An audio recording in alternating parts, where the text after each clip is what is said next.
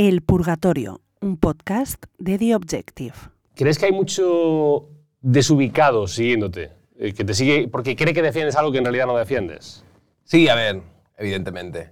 Pero yo hago un control de desubicados cada X tiempo. ¿Y qué tal? cada X tiempo hago un vídeo o digo algo que sé que le va a rechinar a todos los desubicados y de repente, pues.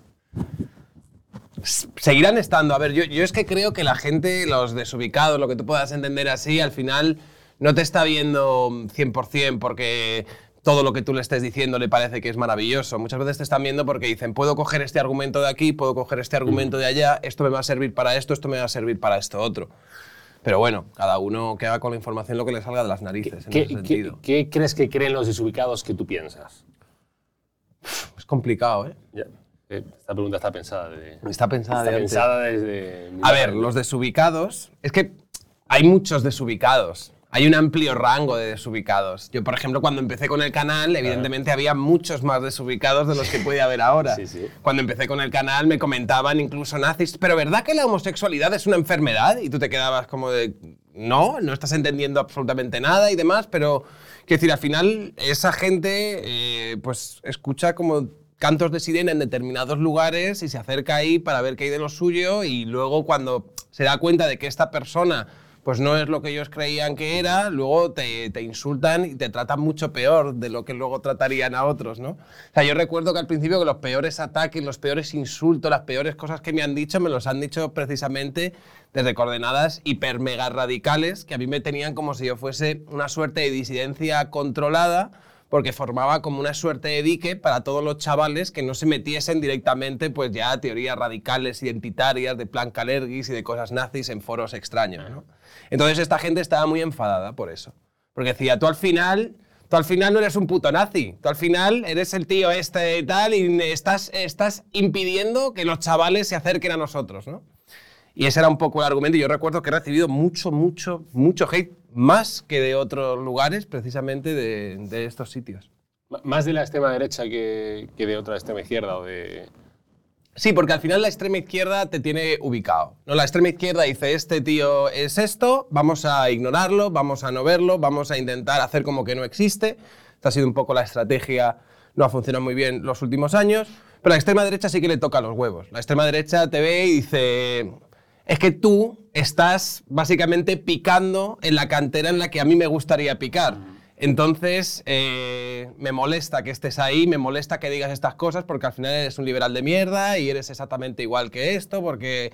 Además, me, me gusta porque los extremos tienden a asociarte con el otro, ¿no? Los, en la extrema izquierda tienden a asociar, no, tú eres un liberal, pero es que los liberales siempre están al lado de, de los fascistas, de toda la vida ha sido así históricamente, y luego los fascistas, no, es que al final los liberales son los que abren la puerta a todas estas cosas extrañas de, de la gente de izquierdas y todo esto. Entonces es curioso, los dos se piensan que tú estás con el otro 100%. Hace poco eh, sacó el periódico de España un hilo, eh, famoso hilo, en el que. recuerdo. Sí, sí, En el que- Luego, luego lo borró, ¿eh? Luego lo borró. Ah, no, sabía, no, no Sí, sabía, pues lo borró. Sí, sí, sí, ya Pero- no está ese hilo. Era un hilo que básicamente como que denunciaba a los eh, ¿cómo se- fachatubers, decía, ¿no? Sí, es, es algo crónico. O sea, cada X tiempo aparece un incluía, hilo, un artículo, ya sea del periódico El País, no sé qué, donde habla sobre los fachatubers, el peligro de, de estos señores en Internet que seducen a tus hijos. Sí, sí, es algo, ya te digo, crónico, estacional. ¿Tú ves un eh, peligroso un aumento de mm, discursos eh, racistas o homófobos, eh, machistas en jóvenes en Internet que están ahí desinhibidos? A ver, es que muchas veces cuando tú ves un avatar no sabes si tiene 18 años o si tiene 50. Pero yo diría que sí. O sea, cuando la gente dice que está aumentando el rechazo dentro de los jóvenes a mujeres, homosexuales, inmigrantes y demás, yo te diría que probablemente. ¿Y tú te sientes con responsabilidad para con los jóvenes, digo, a la hora de hacer un... o no... No me siento con responsabilidad en el sentido de que, vamos a ver, yo, yo sé más o menos qué es mi audiencia, sé que, por ejemplo, menores de edad es el- la menor franja que tengo de gente que ve mis vídeos, la mayor parte de la gente que ve mis vídeos, el mayor grupo demográfico tiene de entre 25 a 35 años. Y, y ya te digo, el siguiente mayor grupo demográfico es el mayor, de 35 a 40 y pico. Luego también tengo una franja más mayor, luego de 18 a 24 tengo a lo mejor un 10-15%. Quiero decir, esto más o menos lo tengo bien ubicado. Entonces, entiendo que no es mi canal el principal referente que tienen los jóvenes cuando ven este tipo de contenido. Sí que hay otro tipo de contenido en TikTok o en otras redes que puede ser a lo mejor más atractivo para la gente joven y sí que creo que muchas de estas plataformas se reproducen lo que yo llamaría ya el, el contenido basado, ¿no? De ya dejamos un poco la crítica racional y ya directamente nos quitamos la careta y vamos a saco. Entonces, sí, yo creo que en ese sentido ha aumentado el rechazo, la homofobia, el machismo, eh, el racismo, por supuesto. La, la, padre- la padreada, esto es decir, La qué padreada. padre es. Qué padre, eh, basadísimo. Basado. tal, las ranas basadas de Twitter. ay, jaja, y hacen los memes estos con Hitler y demás, y los otros escandalizan y todas estas cosas. Yo muchas veces entiendo que eh, todos estos chavales hacen esto como una forma de provocación, ¿no? O sea, yo recuerdo cuando, cuando era joven el status quo, o como yo entendía, como nosotros entendíamos el status quo, estaba dominado por, por algo como más conservador, más a lo mejor asociado a las abuelas del Opus y todo esto. Y recuerdo que, que mm, como ir en contra de esto normalmente pues era que sí, el sexo, ser más liberal en estos aspectos, eh, no sé, la censura era algo que era como muy carca y todas estas cuestiones. Ahora mismo yo entiendo que estos chavales muchas veces se están revelando con un status quo que, es que eh, pues defienden muchas veces unas ideas de una manera que a los chavales lo que hacen es sentir un brutal rechazo. Yo me estaba imaginando cuando hablan de las nuevas masculinidades y demás, que a un chaval de 16, 17 años, me dijo el otro día un colega por WhatsApp, chaval de esta edad que tiene fotos en su carpeta del bicho, de Cristiano Ronaldo y demás, y viene un señor con el pelo verde a su clase a darle cursos de no, te voy a desconstruir la masculinidad y demás, o te viene una Pamela Palenciano, te viene esto, es rollo de tío. Al final estáis haciendo fábricas, además con vuestros discursos que antagonizan tanto a determinados grupos, les dicen, no, tú tienes privilegios, tú eres así, tú eres asá, y les, está- y les están todo el día señalando sin dejarles espacio para que se acomoden. Claro, al final lo que tú estás haciendo es una fábrica de, pues eso, de ranitas basadas, de... Ahora hablaremos sobre la nueva masculinidad Vale, la nueva masculinidad. y sobre la masculinidad. Tenemos tantos temas. Pero para abrir el purgatorio siempre preguntamos eh, por la relación, ya que estamos en el purgatorio, para la relación con Dios de los invitados. ¿Cuál es la tuya? ¿Cuál es tu relación con Dios? Mi relación con Dios. Yo siempre he sido. yo siempre he sido ateo. No, yo siempre he sido agnóstico. Ahora es- está más. Agnóstico Me es- parece más. Agnóstico es como cobardón. Más correcto. Es como cobardón. Es como, Sí.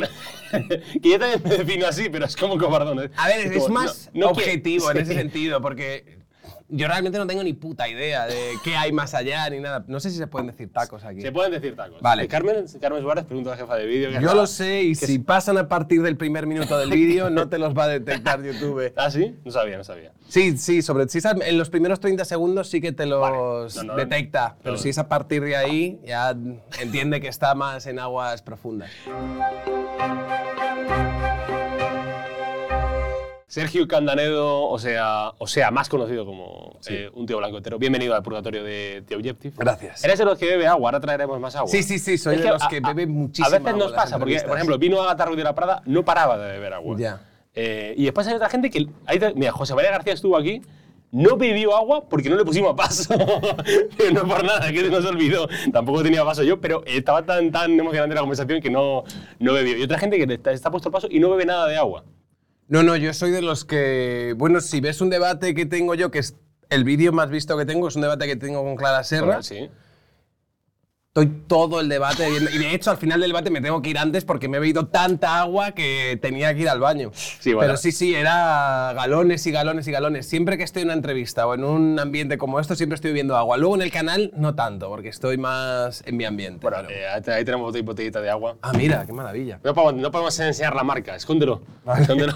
Pues me parecía marca de Objective, yo. No, no, no, no Ostras. tenemos- va, escóndelo ahí ahora ya si quieres. Bueno, Sergio es un hombre muy seguido, eh, muy elogiado y también muy criticado. eh, y ha tenido la gentileza de, de acercarse hasta aquí, hasta nuestros estudios centrales, en pleno corazón de Madrid, Pleno una de las, corazón de de las mejores ubicaciones de relaciones de toda España y del hemisferio norte y sur de Hombre, a o sea, ver, parece que lo Tierra. diciendo con coña, pero es verdad. No, ¿eh? no, es, que no, es una. Ah, vale, no, vale. Que no se atisbe en mi ironía. Es no una atisbe. realidad Es una absoluta realidad eso. Lleva cinco años siendo uno de los eh, youtubers más polémicos eh, de España. Ya, pues siempre se moja y opina y critica según su criterio. Y lo que viene haciendo en su canal eh, tiene pues, más de 440.000 suscriptores, que es una burrada. Eh, Málaga tiene medio millón de población, pues un poquito menos que Málaga. Sí, a ver, si lo comparas con otros youtubers, pues no es tanto, ¿no? ya, pero pero, tiene- pero, a ver, para ser un canal de YouTube que habla de política y análisis social y, y temas coñazos de estos, sí, está ¿Te- bien. ¿Te sientes cómodo en esta etiqueta de uno de los eh, más polémicos youtubers? O A mí no me parece que sea polémico. Yo es que muchas veces, a, a ver, sí que sí, a ver, lo soy. Pero a mí no me lo parece que lo sea, pero lo soy. Pero lo eres no por intención de ser polémico. No, a mí realmente mis seguidores todos me llaman tibio y moderado, ¿sabes? Todos. ¿Te consideras un Es, hombre? esa es, de hecho, tibio es la mm, etiqueta más, más repetida, tío, en los chats y demás, cuando empiezo a opinar y demás. Sí, sí, sí. ¿Te consideras un moderado? Ya sería como un primer titular. Uh. eh, ¿Te consideras moderado? Soy moderado. Vale. Moderado. Como, como un hombre de Estado. Centrista, ¿no? Soy centrista. bueno, bueno. Yo creo, ¿eh? Eh, bueno, vayamos, a- vayamos al turrón, que es ¿dónde, cuándo y cómo surge este, este personaje? Mm. eh, pues un personaje, entiendo, del de un tío blanco hetero. Bueno, a ver, no es tanto un personaje como... En aquel momento me pareció una buena idea a la hora de plantear los temas que yo iba a plantear. Dije, ostras, pues lo hago desde este prisma, lo hago desde este prisma. Pero muchas veces hay mucha gente que confunde, no, es un personaje, rollo de... No, a ver, aunque yo me disfrace y demás para hacer los vídeos, digo lo que pienso, no estoy... creado. No, no es que lo que diga un tío blanco hetero en los vídeos sea algo distinto a lo que yo pienso o que yo no diría si no estuviese disfrazado y demás. O sea, lo de ponerse el traje forma más como parte de una performance y demás. Pero, ¿que ¿cómo surgió la idea? Sí, es una pregunta. Eh, pues quería abrir un canal de YouTube, estuve durante meses así planteando qué temas y qué cosas me gustaría tocar, en función un poco de lo que también veía o no veía que había en España. Estuve testeando las ideas que planteaba y demás en distintos foros, ¿sabes? Foros me refiero, a lo mejor me metía en la página de Facebook del diario, veía una noticia que me parecía una aberración, comentaba algo y veía si algunas de las respuestas de la gente de lo que me decía tenía sentido o a lo mejor tenía yo más razón. Y al ver que muchas veces pues, no sabían responder muy bien, dije, bueno, aquí claramente hay un déficit de unos determinados principios o ideas que creo que yo puedo defender. Y a partir de ahí estuve experimentando con el traje. Primero era solo me voy a poner la malla sin tal, luego dije "Es que esto es horrible, le voy a poner para que se vea la boca, seguía siendo horrible y daba grima, entonces ya dije, "No, una capucha, gafas de sol, hasta que ya más o menos vi algo que podía ser, eh, que podía hacer que, que la gente no tuviese que retirar la mirada al verlo y tiré para adelante con ello. La idea del canal entonces surge, mm, surge de un cabreo de lo que se ve o de lo que leías. No, no era tanto un cabreo, era más que veía que se estaban propagando una serie de ideas que a mí me parecía que partían de principios erróneos y me parecía que en ese momento no había nadie que estuviese señalando eso. Y me parecían ideas que eran muy peligrosas y de hecho es que ha sido muy curioso porque claro, yo esto todo lo veía porque estaba bastante pendiente de cómo era la realidad anglo, un poco lo que estaba pasando en Estados Unidos y demás, y está diciendo, tío, esto está llegando a España, pero a cuentagotas y con años de, o sea, como dos, tres años tarde, y ha sido tal cual. O sea, cuando yo estaba, cuando estaba pasando esto en Estados Unidos, ellos estaban con la fiebre trans y demás, y esto nos ha llegado a nosotros como hace relativamente un año de más, o sea, un par de años de retraso de todo lo que llevan defendiendo por allí. Y llevas desde febrero del, do- del 2018. Es tiempo ya, ¿eh? Yo lo pienso. Yo lo pienso y, y sí, es tiempo. Me da la sensación de que me abrí el canal ayer ahí de, no, no, si esto llevo, llevo un par de años. rollo, ¿Te has ¿no? planteado dejarlo alguna vez? Llevas cinco. Eh, no, al final no me he planteado tanto dejarlo, pero sí que me he planteado como probar nuevas cosas, he tenido bastante, he sido bastante irregular a lo mejor con el canal, a lo mejor había momentos en los que decía, pues voy a hacer más directos, o a lo mejor había momentos en los que decía, estoy un poco harto de todo, voy a... Sí, he tenido, tienes por fuerza yo creo estas pequeñas crisis existenciales de creador de contenido. ¿Puede uno ganarse la vida en España como creador de contenido? Si te ve gente, sí. En tu caso, Sí. Con- contes- contestada la respuesta. Eh, una cosa bien interesante de los youtubers creo que es el tema de la, de la comunidad. Esto me parece interesante. Sí. La comunidad, que, que al final es una base fiel de seguidores Sí. eh, que ven tus vídeos y que participan y que eh, comentan y tal igual. Claro, eh, como también puede pasar con los lectores de un periódico, quizás sean de distancias o los seguidores de un programa. ¿eh? Pero ¿no hay un peligro en que una comunidad se convierta en una secta? Sí, claro. Continuo, además. Obvio. Bueno, es que todas las comunidades tienen una parte así como proselitista. Bueno, no es tanto proselitista, pero sí que hay una parte de admiración hacia el creador de contenido y todas estas cuestiones. Sí, sí, sí, sí. Eh, ¿Cuál es tu relación con el feminismo, la actual? Y si ha habido cambios en esos eh, años desde que te abriste el canal, ¿ha habido cambios en tu relación con el feminismo? Es que depende, claro que... ¿Qué entendemos por ¿Qué, feminismo? qué entiendes tú por feminismo? entiendes tú ¿Qué por entiendes tú? Y ya entonces aplicamos las preguntas. Claro, a ver, es que, es que en el feminismo ahora caben tantas cosas, es tan cajón desastre. O sea, si, yo creo que si le preguntas a cualquiera si entiende el feminismo como eh, la igualdad ante la ley de hombres y mujeres y demás, yo creo que la gran amplia mayoría va a estar de acuerdo con esa definición y me parece que es un consenso, un gran consenso social que me parece importante. Por cierto, ahora con el rollito de las ranas basadas y demás, están saliendo cada vez más grupos de gente, yo cada vez veo más misoginia abierta por Twitter y todas estas cuestiones, pero bueno, más allá de eso.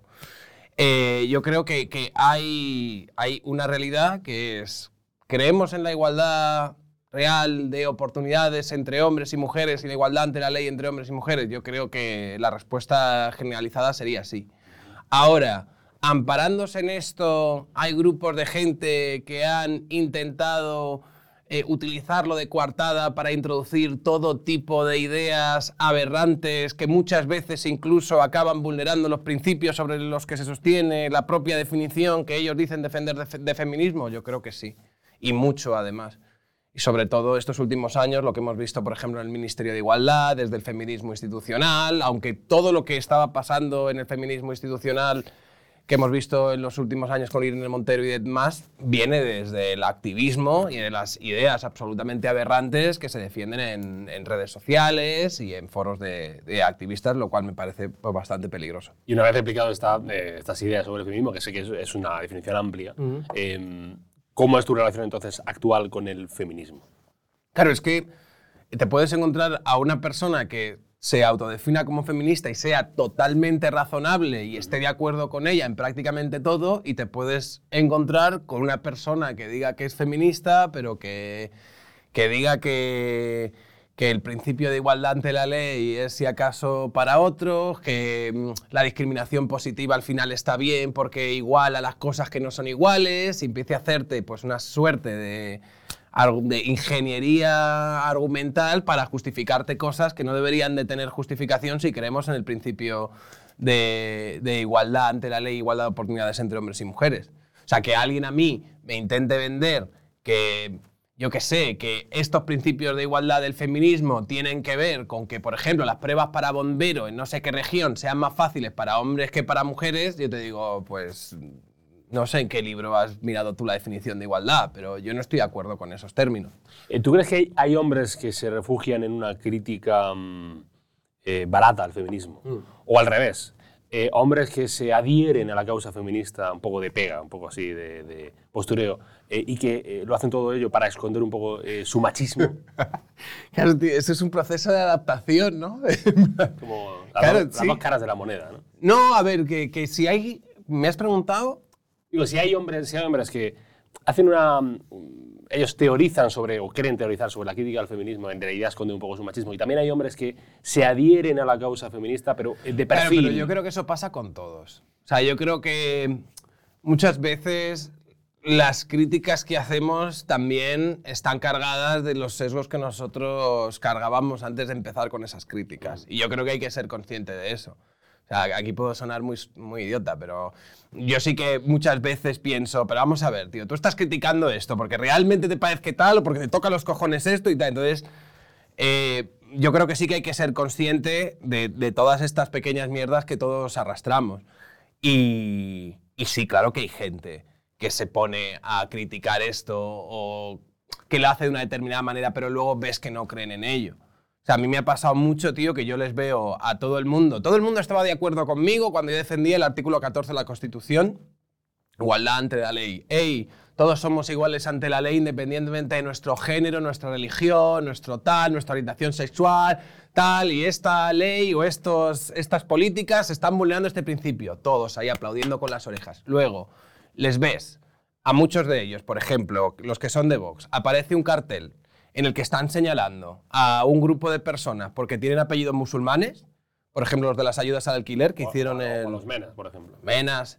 Y de repente todos estos que estaban aplaudiéndote con las orejas, tú dices, ostras, eh, chicos, el artículo 14 de la Constitución y demás, entonces ahí te dicen, bueno, a ver, ya es que eres un tibio, es que mira no sé qué, que mira lo que está diciendo, es que no te enteras, pero es que mira toda la criminalidad que hay, pero es que tal, pero es que a las abuelas las roban en los pasos de cebra, y el rollo de, a ver, no podemos estar, eh, no, es muy importante la igualdad ante la ley porque, porque es un principio fundamental democrático y henchirnos y ponernos aquí como hombres de Estado y cuando los hacen otros decir, bueno, no, pero aquí sí que me parece bien, ¿no? Esto de discriminar, esto de señalar a este grupo, aquí no me parece ya tan mal, ¿no?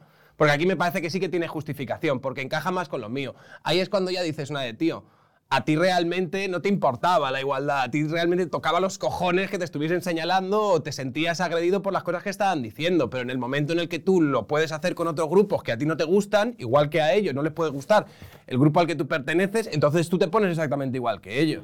Entonces yo en ese sentido, muchas veces la gente no se da cuenta, pero yo creo que sí que hay que intentar hacer pues una autorreflexión, lo que sea, e intentar ser coherente con estas cosas. ¿Crees que Vox es un partido al que no le importa en realidad la igualdad?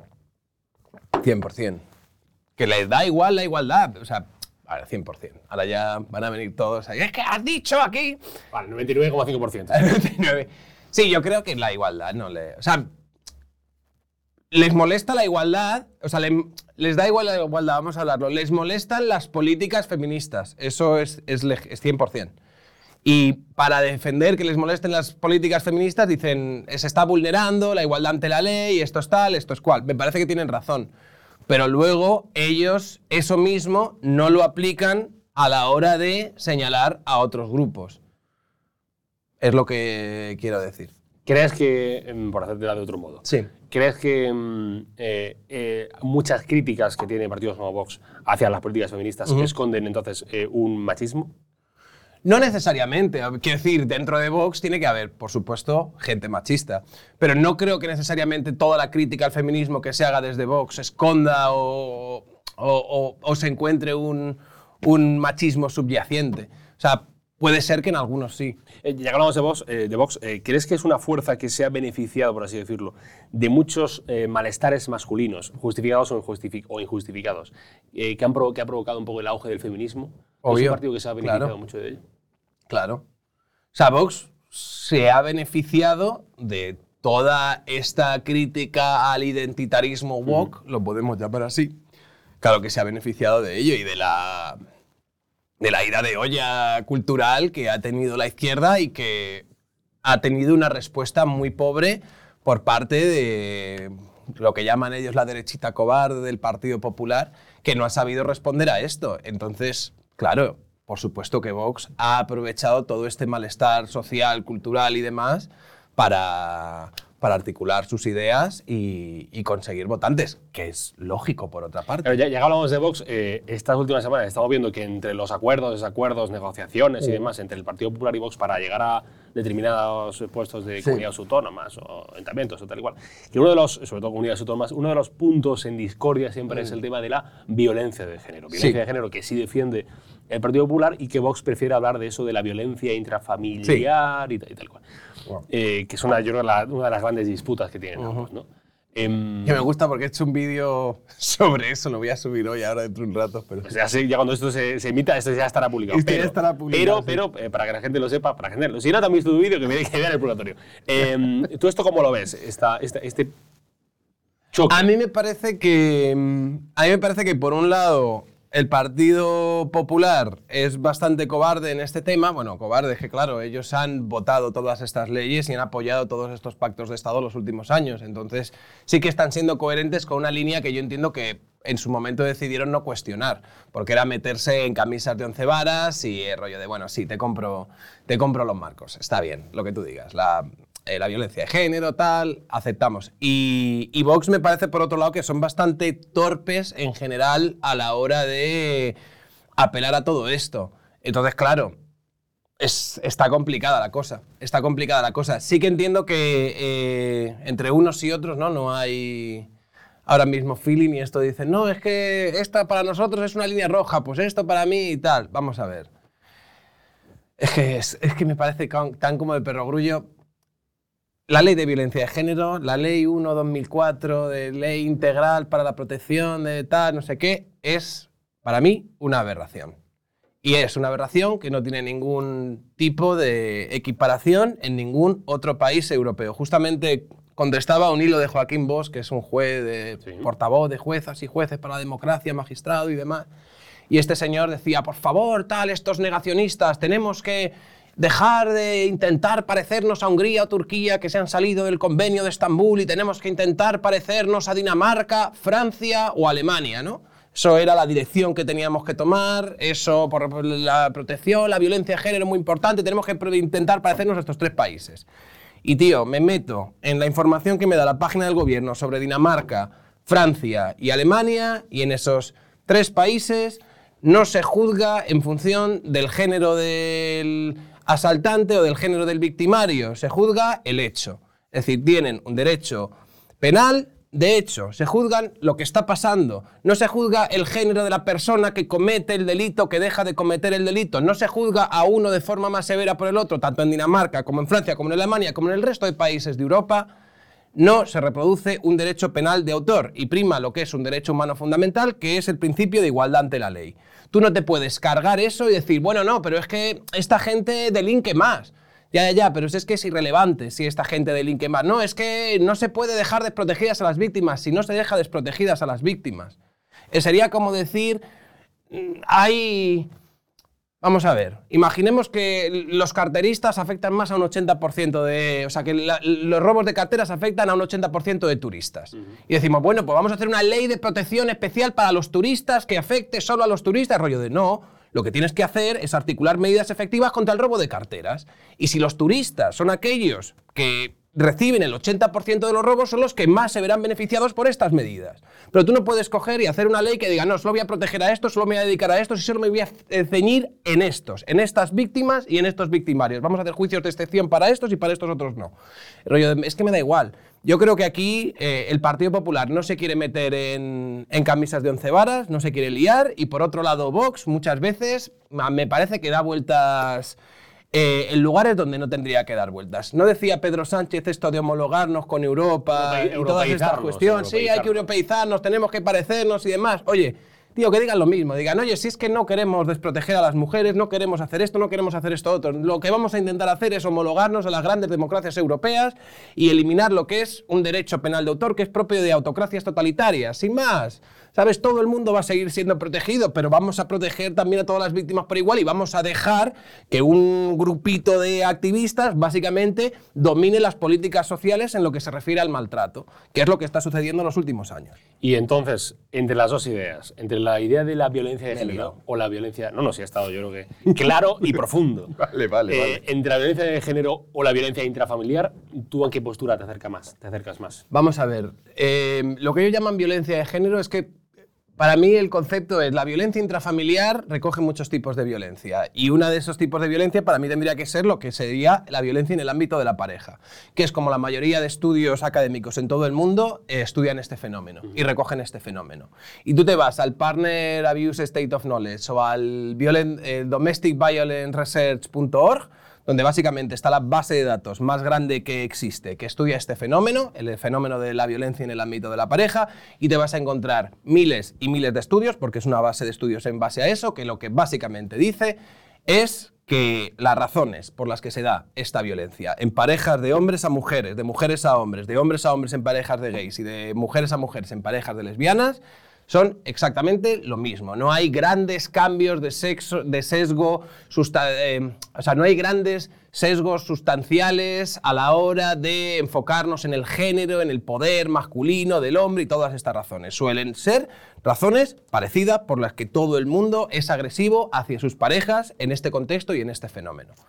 Entonces, eh, para mí está claro, lo de la violencia de género me parece que puede ser, puede estar amparado dentro de la ley en el momento en el que vemos cómo funciona este fenómeno y demás, pero me parece que ahora se está utilizando de forma totalista y se están haciendo ciertas enmiendas a la totalidad a partir de las cuales cualquier tipo de conflicto que haya en el ámbito de la pareja se interpreta automáticamente como si tuviese unas motivaciones machistas detrás.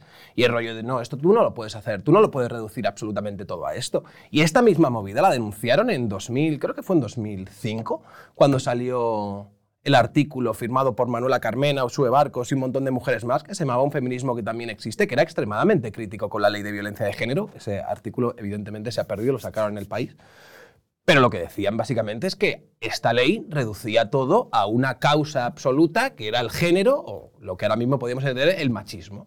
Y el rollo de no. Dentro de la violencia en el ámbito de la pareja y en todas, hay una serie de cuestiones y elementos que son fundamentales y que pueden ser incluso mucho más claves que el machismo que también influyen en esto. Y reducirlo todo a esto, reduccionista, y al final no estás eh, realmente apuntando al problema. Estás generando una especie de solución vaga que luego pues, puede tener ramificaciones que no sabes por dónde van a salir. Eh, Pablo de Lora es catedrático de Filosofía del Derecho de la Universidad Autónoma de Madrid y no solo eso, es columnista también de esta casa de Objective. Hace unas semanas publicó un artículo titulado La violencia de género y sus aporías y en un fragmento dado describe señalar con modestia epistémica, que no necesariamente en toda ocasión en la que un hombre agrede o ejerce violencia de cualquier tipo contra quien es o ha sido su pareja trata de perpetuar la dominación machista o patriarcal, se ha convertido en una herejía. Y te pregunto, ¿se ha convertido en una herejía considerar que no siempre que un hombre ejerce cualquier tipo de violencia contra la mujer, la ejerce contra ella por el mero hecho de ser mujer? Sí. Claro, es que eso es cuestionar la ley de violencia de género. Y yo creo que, o sea, es decir, en el momento en el que te metes pormenorizadamente a ver cómo es este tema, que es un tema complicado, pero el momento que te pones a verlo pormenorizadamente es imposible defender la ley de violencia de género. Yo lo he intentado, o sea, yo cuando empecé a investigar todo esto no era rollo de tú, tú, a saco contra esto, que le den por... No, no, no, era... Pero te deben de tener razón. No puede ser que esto se haya probado, no puede ser que esto haya pasado, que esté sucediendo esto y que tiene que estar justificado. No he encontrado ninguna justificación. Esto que decía Pablo de Luna es real, pero es que esto lo ha ratificado el Tribunal Supremo. Yo recuerdo una sentencia que hubo a principios del año 2019, y esa te la puedes encontrar porque fue bastante sonada, que venía de un conflicto que había pasado la audiencia provincial y al final había acabado fijando criterio el Tribunal Supremo. Y era de un chico y una chica a la salida de una discoteca, pues, chicos jóvenes y demás, que habían tenido una pelea. Sí. Y la pelea había empezado, la había empezado la chica, que le había dado un puñetazo al chico, el chico le había contestado con una bofetada, la tía se había liado a darle patadas y al final ahí pues fueron separados, no sé qué, y actuó la justicia. Eh, ninguno de los dos chicos querían denunciar, pero bueno, como había sucedido en la vía pública y demás, la audiencia provincial en un primer momento dijo, oiga, mira, esto no... ellos no quieren denunciar, no quieren seguir adelante con esto, no pasa absolutamente nada. Luego se pasaron la, el, el caso al Tribunal Supremo y lo que el Tribunal Supremo dijo, no, no, no. Esto, independientemente, independientemente de que estas personas no quieran denunciar y demás, él ha cometido un delito de violencia de género, o sea, él le condenamos seis meses y ella ha, condenado, ha cometido un delito de violencia doméstica, ya la condenamos tres meses. Y el rollo de, o sea, me estás diciendo que una pelea de una pareja de chonis, o de lo que, o sea, de choni, del, ¿sabes? Discotequeros, poligoneros. Esto ha quedado fatal. Vale. se, va a quedar, se, va a quedar igualmente, se, va, a quedar igualmente la entrevista. No se va a cortar. Una pelea de tal no sé qué, que una empieza que le pega un puñetazo, el otro le responde con un bofetón, la otra se lía patadas y demás, me estás diciendo que automáticamente la motivación que tiene el chico en esta cuestión es machista. Y la de ella no, me estás diciendo que en un conflicto de una pareja en la que los dos se están insultando, por ejemplo, la motivación que hay detrás de los insultos del chico es machismo y la motivación que hay detrás de la chica es otra cuestión. Me estás diciendo que si un hombre le controla el móvil a su pareja es machismo, pero si una pareja mujer le controla el móvil a su pareja varón o a su pareja mujer, eso es otra cosa. No, a ver, a mí me parece que estamos utilizando la carta del machismo y del género como una suerte de enmienda a la totalidad donde cabe absolutamente todo. Y, y me parece que, que eso no puede ser. Sobre la violencia eh, contra la mujer, ya que hablamos de ello.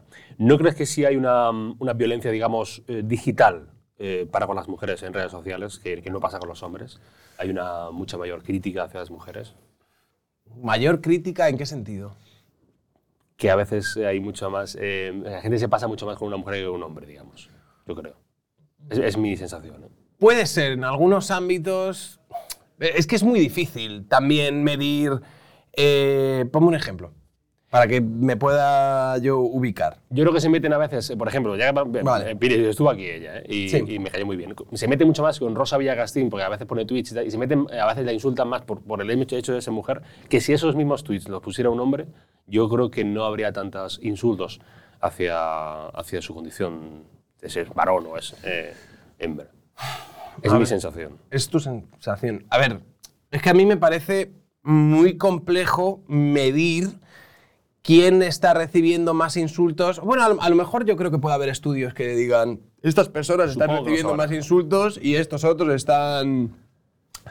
Depende, quiero decir... Eh, pero otro ejemplo que se me ocurre. Sí. digo, eh, creo que es, eh, puede, puede recibir mucho más insultos una mujer que sube una foto en bikini que un hombre que sube una foto en bañador, por ejemplo. 100%. 100%. Sí, sí, sí, sí, sí. Es otra cosa que se me ha ocurrido. Eso se... Sí, sí, pero que es así. O sea, para mí me parece que la sexualización de las mujeres es más tabú, entre comillas, que la sexualización de los hombres y eso me parece un... Eso me parece... Eso sí que me parece un fracaso del feminismo, fíjate lo que te digo. ¿El, ¿De qué? A ver. Eh, a mí me parece que la criminalización de la sexualización femenina es algo que creo que se debería de haber trabajado más desde ámbitos feministas. Y creo que no se ha hecho lo suficiente. Eh, y por un lado, ahora vemos, por ejemplo, cada vez que una chavala se sexualiza, vamos a encontrar a un montón de orangutanes que van a estar escribiendo, "Ah, no sé qué, tal, no sé qué. Y también va a haber algunas feministas que vayan a estar diciendo que la sexualización femenina realmente responde a la mirada patriarcal que tienen los hombres sobre las mujeres y que por lo tanto eso al final... Entonces, a mí me parece que... eh, por ejemplo, hablando del trabajo sexual y demás, a mí me parece que a esas señoras se las ha abandonado. A esas chicas se las ha abandonado muy fuerte todo lo que viene a ser OnlyFans, todo lo que viene a ser, eh, pues eso, cualquier forma de trabajo sexual, las actrices porno y demás. Por ejemplo, a Marna Miller se ha querellado hace relativamente poco, co- bueno, ha denunciado, no, no era una querella, pero ha denunciado al Ministerio de Igualdad porque en una exposición feminista, no sé qué, habían utilizado su nombre como alguien que estaría defendiendo las violaciones y como alguien que estaría defendiendo... ¿Tú, tú siempre te has mostrado a favor de, la, de, Sí. de lo- de las trabajadoras sexuales o de la, Siempre. de la- de la- El trabajo sexual en general, me parece que hay un paternalismo desmedido hacia estas personas. Quiero decir, tú no me puedes estar vendiendo que las mujeres con su cuerpo deciden, por ejemplo, en temas del aborto, algo con lo que estoy de acuerdo, y luego decirme que a la hora de ejercer la prostitución o a la hora de decidir hacer algún tipo de trabajo sexual, como ser actriz porno o tener OnlyFans o demás, ya no debe ser decisión tuya. O sea, es tu cuerpo, tus reglas en, en el aborto, en esto, en esto bien. Pero ahora tu cuerpo, tus reglas en trabajo sexual, en tal, en- no, en esto ya no. En esto ya no me parece bien y esto hay que abolirlo y yo te tengo que rescatar. Porque tú no te has dado cuenta, pero tú realmente estás en un sitio donde debes ser rescatada. Entonces, claro, a mí me parece que la sexualización femenina en ese sentido, pues no tiene nadie que la defienda. No hay nadie que... Bueno, me gustaría que estas feministas estuviesen, igual que están diciendo tu cuerpo, tus reglas, estuviesen diciendo, no, y esta chica que hace OnlyFans dejaos todos estos machirulos de mierda y todas las personas que les atacáis por ser una fresca, una furcia y una tal, sois vosotros unos cavernícolas y estar defendiendo a estas chicas también. Está Macarena Olona, que ellos- sí. Macarena con ello, digo, la defensa de. Sí, bueno. Eso lo ha publicado Marcos Santarra. Macarena. Olona puede estar donde... A ver, vaya consuelo, ¿no? Para las trabajadoras sexuales que te acabe defendiendo Macarena Olona, pero sí, me parece bien. Estoy de acuerdo en esto. Pobrecilla. ¿Florecía eh, Olona o, o las Macarena Olona, tío. Que lleva... Lleva dando tumbos un tiempo bastante fuerte, ¿sabes? Pero bueno. Había A mí me parece que esa señora necesita que alguien dentro de su círculo interno le haga una intervención. Como en las películas estas. Que alguien se siente y le diga, Macarena, tenemos que hablar. Esto que estás haciendo no, no, no, no te está sentando bien, no se está sentando bien a nadie. Alguien por redes sociales decía malvadamente Macarena Olona va, va a acabar en Supervivientes, decía.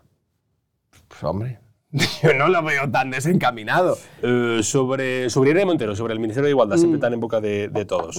Eh, Pedro Sánchez hace unas semanas eh, reconoció eh, con Alsina Onda Cero un retroceso, dijo él, en el feminismo integrador Sí, eh, claro. debido a discursos incómodos, Sí, dijo, planteados desde la confrontación, estos son comillas, desde la confrontación, cierro comillas, en alusión por supongo a las políticas llevadas a cabo por el Ministerio de Igualdad de, de Irene Y Montero. por los discursos que defienden... ¿Concuerda con la tesis de Sánchez? Eh, Obvio. O sea, Sánchez no es tonto. Sánchez ha perdido, no sé dónde lo había leído, se había perdido medio millón o unos cuantos, no sé si era medio millón o algo más de votos entre los jóvenes varones en este país. Es normal. Claro, vamos a ver. Yo te explico. Feminismo integrador, feminismo, ¿cómo lo llamaba él? De desintegrador, de- de confrontación, Vamos a ver. Di- discursos incómodos. Defiendes el feminismo desde el ámbito de, desde el marco de mujeres maltratadas, vas a tener a la gente contigo. La gente va a decir, por supuesto, mujeres maltratadas. Ahí, desde ese marco es muy difícil, es muy fácil defender eh, postulados y discursos feministas hasta el punto de que puedes vender auténticas aberraciones que si te parapetas detrás de mujeres maltratadas, te va a colar, te va a entrar.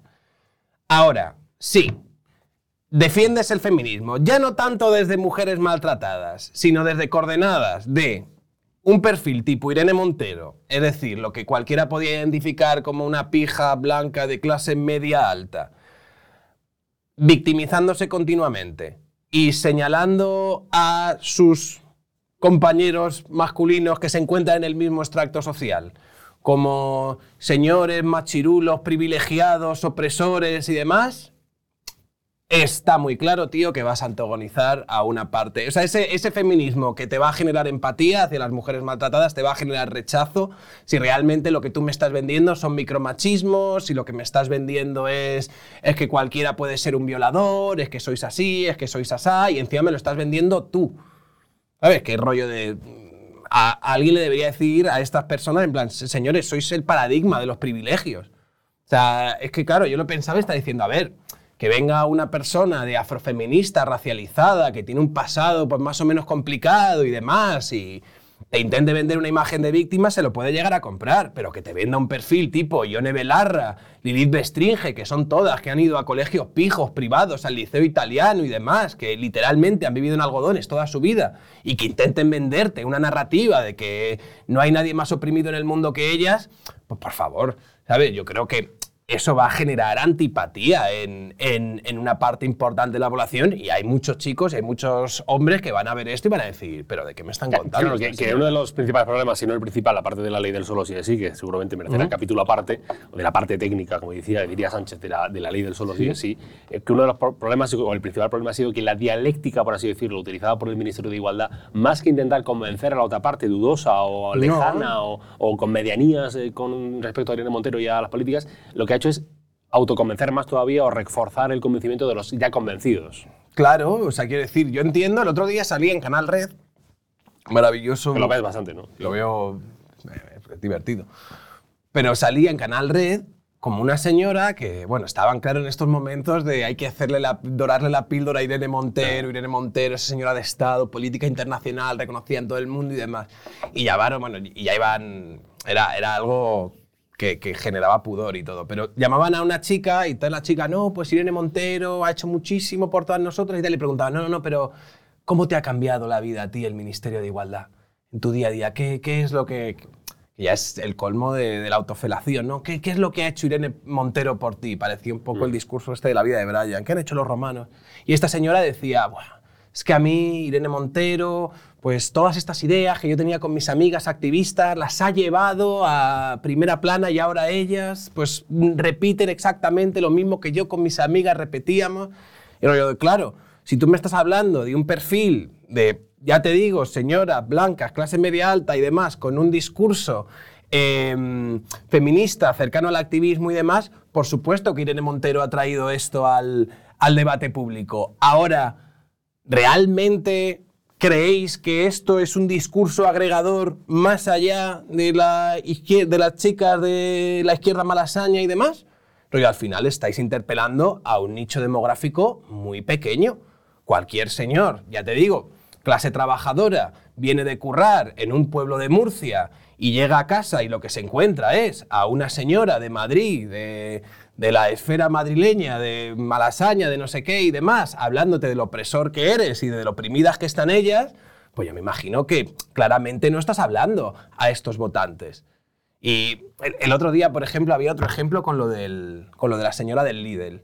¿no? ¿Te acuerdas el, el episodio. el- un episodio que era una señora que se llamaba Cristina, que formaba parte de una fundación trans y no sé qué, y, y fue a un, a un Lidl y la otra se dirigió a él como caballero, entonces este montó el pollo y dijo, guau, pues te voy a abrir hilo en Twitter y demás. Y el rollo, ¿tú te crees realmente que a, a- las cajeras o a todas las trabajadoras y demás, cuando ven esto y ven que tú pones un tuit en el que te posicionas con la persona que ha sido agredida porque pareciendo un hombre alguien se ha dirigido hacia él como un hombre y tú te crees que tú vas a venderle esto a toda la mm, clase trabajadora, las clases bajas y demás? Rollo de no, tío, tú estás interpelando aquí a un nicho muy ruidoso, un nicho de activistas que sí, que tiene su presencia en redes, que te lo vas a encontrar en Twitter y demás, pero que probablemente no te sume cientos de miles de votos.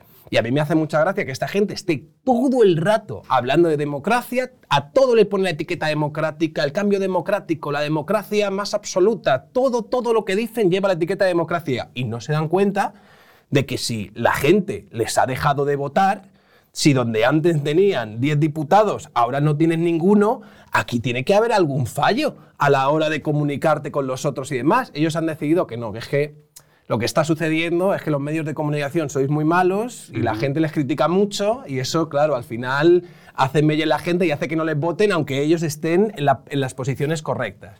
Que el feminismo tiene que ser incómodo y que se trata de incomodar a todo el mundo. Bueno, pues si se trata de incomodar a todo el mundo, me parece muy bien, pero luego no esperes que la gente que estás incomodando vaya y diga, "Ah, pues te voy a votar. Me llevas insultando toda la legislatura, pero te voy a votar, porque esto va de estar incómodo. Yo creo que en términos electoralistas no funciona así.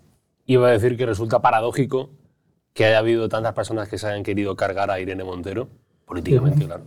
Y al final haya sido una mujer la Claro. que la haya Esto me encanta. matado políticamente. Llamaban, es el brazo del poder mediático de la ultraderecha, han utilizado esto, han utilizado aquello, pero es... Sí, pero al final se le ha cargado... No se le ha cargado el poder mediático de la ultraderecha, se le ha cargado Yolanda Díaz. a mí no me...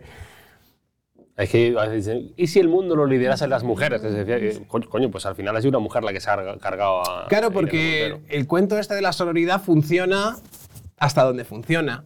Claro, luego hablas con cualquier chica, yo hablaba con mi pareja y demás, y al final te dicen, a ver, las mujeres también somos unas hijas de puta entre nosotras. Tú me puedes vender lo de la sororidad, pero en el momento en el que estamos hablando ya de temas más serios, estamos hablando de eh, hablar, repartir sillones, repartir tal, o por ejemplo, la perspectiva para Yolanda Díaz de tener en su grupo parlamentario Irene Montero, que es alguien que claramente es un antagonista suyo y que va a intentar estar dándole puñaladas por la espalda durante toda la legislatura, pues yo entiendo que esta señora ha dicho hasta luego.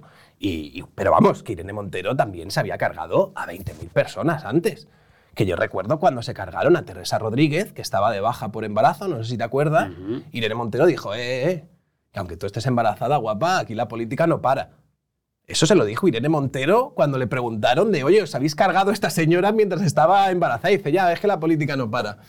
Pues que se lo aplique, la política no para, Irene. ¿El cine porno es machista? Visto el cambio de, qué cambio de guion. Genial, me encanta. Eh, Yo es que no veo. Eh, no, a ver. El cine porno es machista.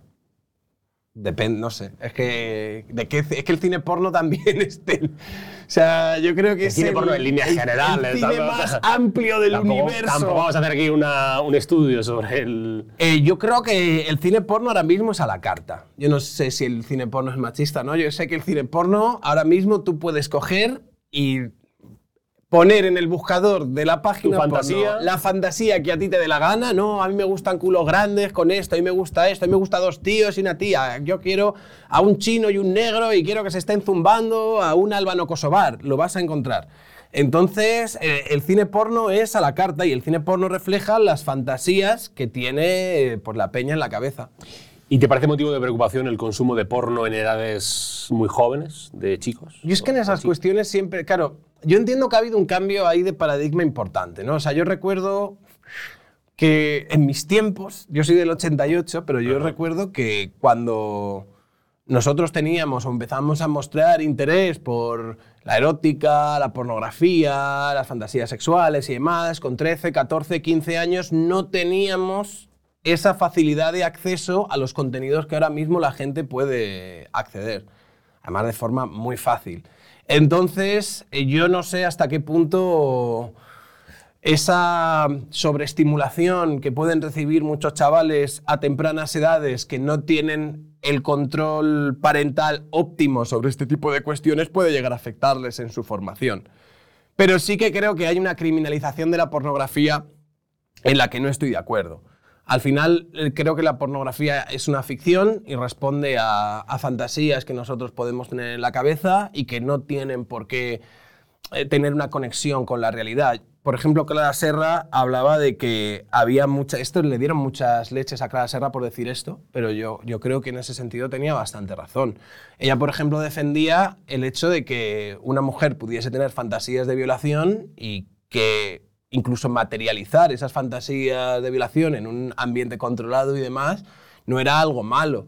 Ella lo que decía, por ejemplo, es las mujeres no deberían, las mujeres y los hombres no deberían eh, básicamente renunciar a fantasías que pudiesen materializar en un ambiente controlado y demás. También el sexo muchas veces tiene como una parte asociada al descontrol, ¿no? Porque esto lo decía Camille Paglia, que era un poco como la frontera entre, entre nuestro estado animal y nuestro estado social.